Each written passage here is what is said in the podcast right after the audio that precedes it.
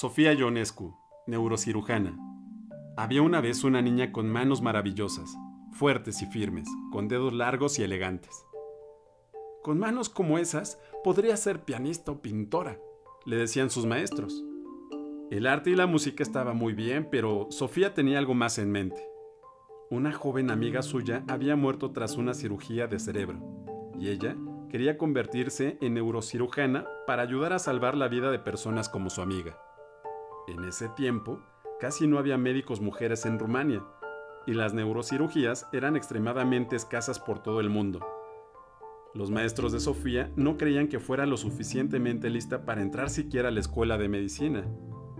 Pero ella estudió mucho con la luz de un farol de la calle que entraba por la ventana de su cuarto. Y con el apoyo constante de su madre, pasó todas sus clases y exámenes y se convirtió en médico. Durante la Segunda Guerra Mundial, Sofía se ofreció para cuidar a los soldados heridos en un hospital cercano a su casa.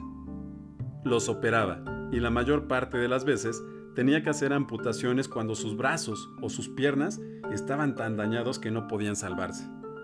Pero Sofía aún deseaba ser una neurocirujana que operara cerebros. Y un día llegó su oportunidad.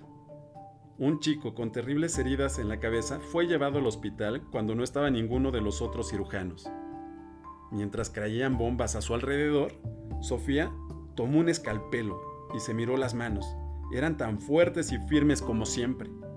Ese día salvó la vida del chico. Después de la guerra, Sofía se preparó como neurocirujana y durante su larga y distinguida carrera salvó muchas más vidas. 25 de abril de 1920, 21 de marzo de 2008. Rumania.